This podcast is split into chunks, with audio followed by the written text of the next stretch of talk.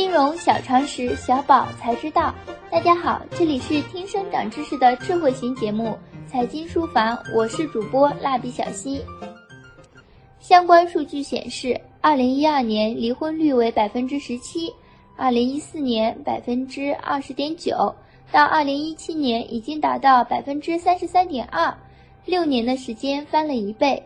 也就是说，现阶段每三对去民政局领取结婚证的同时，就有一对来民政局办理婚姻解除手续，以至于有人喊出“我们不是已经离婚，就是走在了离婚的路上”这样奇葩但是现实的口号。在这样的社会现实下，单身期就做好财产隔离就十分有必要。在讲解如何做好财产隔离之前，我们必须清楚了解相关的法律规定，才能够合法规避风险。婚姻法中关于双方共同财产的规定如下：首先，《婚姻法司法解释二》第十一条，婚姻关系存续期间，下列财产属于婚姻法第十七条规定的其他应当归共同所有的财产：一。一方以个人财产投资取得的收益；二、男女双方实际取得或者应当取得的住房补贴、住房公积金；三、男女双方实际取得或者应当取得的养老保险金、破产安置补偿费。其次，《婚姻法司法解释三》第五条，夫妻一方个人财产在婚后产生的收益。除孳息和自然增值外，应认定为夫妻共同财产。所以说，一部分婚前个人财产在婚后因为夫妻共同劳动、共同财产的投入，财产的性质发生改变，婚前的个人存款在婚后进行投资产生收益，就变成了夫妻共同财产。故而，尤其对于高净值人群来说，婚前已经积累了不少的财富。进行婚前个人资产的隔离绝对有必要。了解了相关法律规定，那么有哪些手段可以作为有效的婚前财产隔离工具呢？今天为大家推荐五个财产隔离小工具。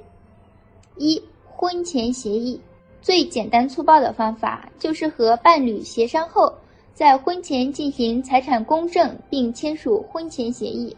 但是在现实生活中，因国内投资人这方面的意识比较薄弱，因此困难比较大。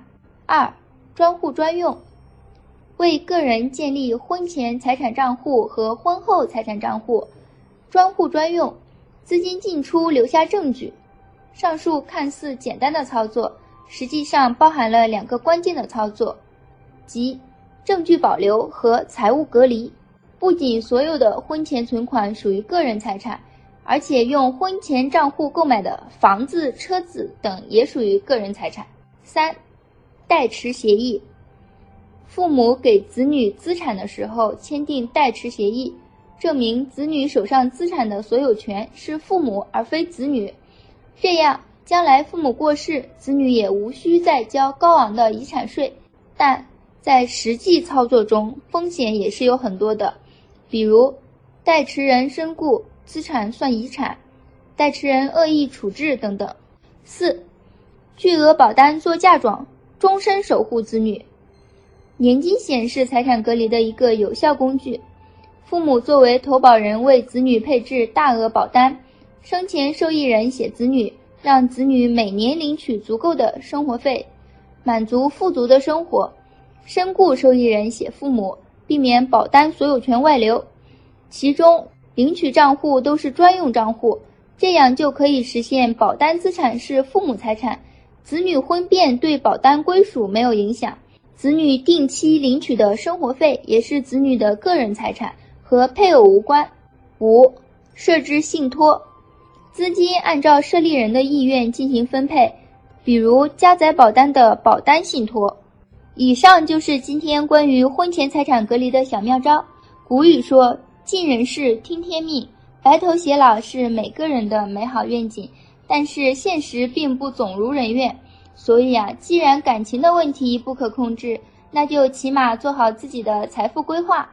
即使无法一生只爱一个人，那也要做到一生都是小富翁吧。本周六上午九点，王者集结号精彩继续，请大家准时收听。即日起，大家可在微信中搜索全拼“金融理财峰会”，加入财经书房后援会，微信实时掌握节目动态。以上就是今天的内容，我们下期节目再见。